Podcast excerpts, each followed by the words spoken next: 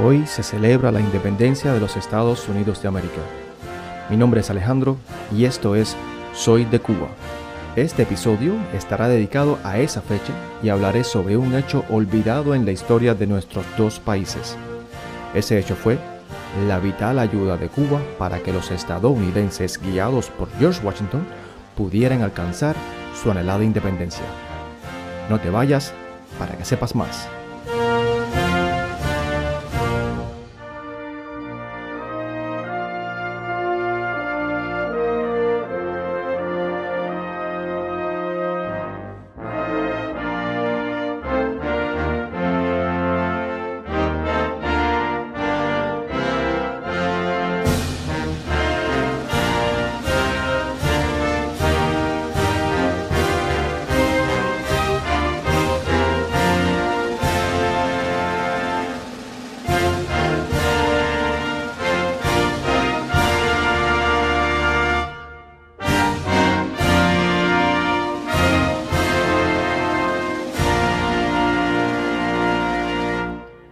Corría el año 1781. Los estadounidenses al mando de Washington estaban diezmados y hambrientos. Existía un serio peligro de que la mitad de las tropas abandonara las filas si no recibían pagos y habituallamiento. Con solo la mitad de los hombres, la campaña de Yorktown, realizada entre junio y octubre de ese mismo año y que fue decisiva para la rendición de los ingleses, estaba condenada al fracaso. Desesperado, Washington le escribió a Robert Morris, su financiero, lo siguiente. Debo solicitarle con urgencia, si es posible, que me procure en especie la paga de un mes para el destacamento bajo mi mando.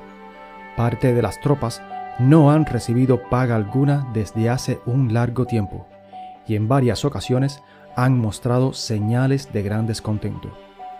No tengo dudas de que el dulzor de un poco de moneda dura les devolverá el carácter apropiado si la cantidad total no pudiera ser obtenida, al menos una parte de ella será mejor que nada. Se refería a los cada vez más frecuentes motines de soldados insatisfechos con las promesas de pago y de unas provisiones que nunca aparecían. El cargamento de oro que los aliados franceses enviaban a Boston no iba a llegar a tiempo para la campaña de Yorktown, y era necesario conseguir el dinero a toda costa. El 11 de junio de 1781, el jefe de la fuerza expedicionaria francesa que ayudaba a los estadounidenses, el general Jean-Baptiste Donatien de Vimont, conde de Rocambeau, le envió una sombría carta a su compatriota, el almirante François-Joseph Paul, conde de Grasse, quien poco después comandaría la flota francesa contra los británicos en la decisiva batalla de Chesapeake el 5 de septiembre de aquel mismo año diciéndole lo siguiente. No debo ocultarle, Señor, que los norteamericanos están en el límite de sus recursos, que Washington no tiene ni la mitad de las tropas que él calcula tener y que, en mi opinión, aunque él permanece callado al respecto, no tiene seis mil hombres, ni tampoco el señor de Lafayette reúne mil regulares con la milicia para defender Virginia. El 28 de julio de Gras respondió, La colonia de Santo Domingo no tiene dinero, pero voy a enviar una fragata a La Habana para recaudarlo, y podría usted contar con esta cantidad, un millón doscientas mil libras esterlinas.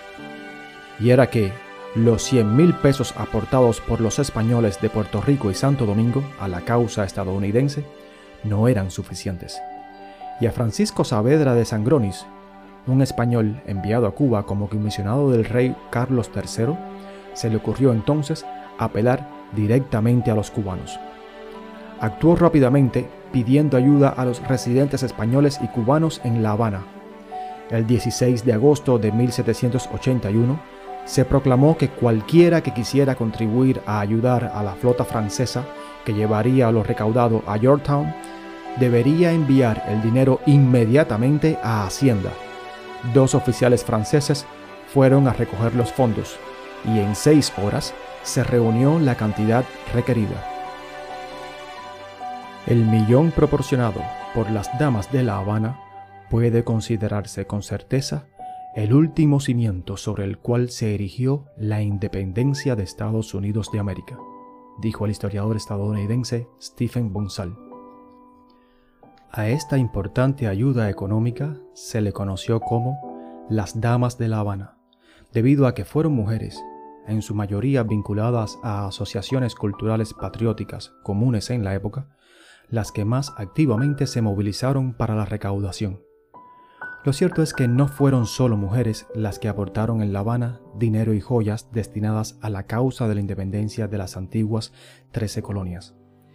Hicieron donaciones muchos hombres, la mayoría empresarios deseosos de que una victoria de los rebeldes estadounidenses cambiara el futuro de Cuba y su dependencia de España para, al fin, comerciar libremente con Estados Unidos de América.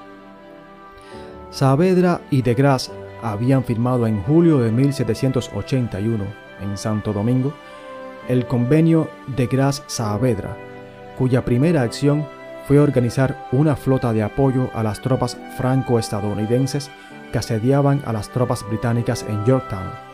A bordo del buque Villa de París, se trazó la estrategia de lo que luego sería la batalla de Chesapeake. Fue Saavedra quien le dijo a de Grasse que España se encargaría de cuidar los buques mercantes franceses en Santo Domingo para que él pudiera llevarse todas las fragatas a Chesapeake, una decisión que aseguró la victoria francesa contra la flota británica en aquel importante combate.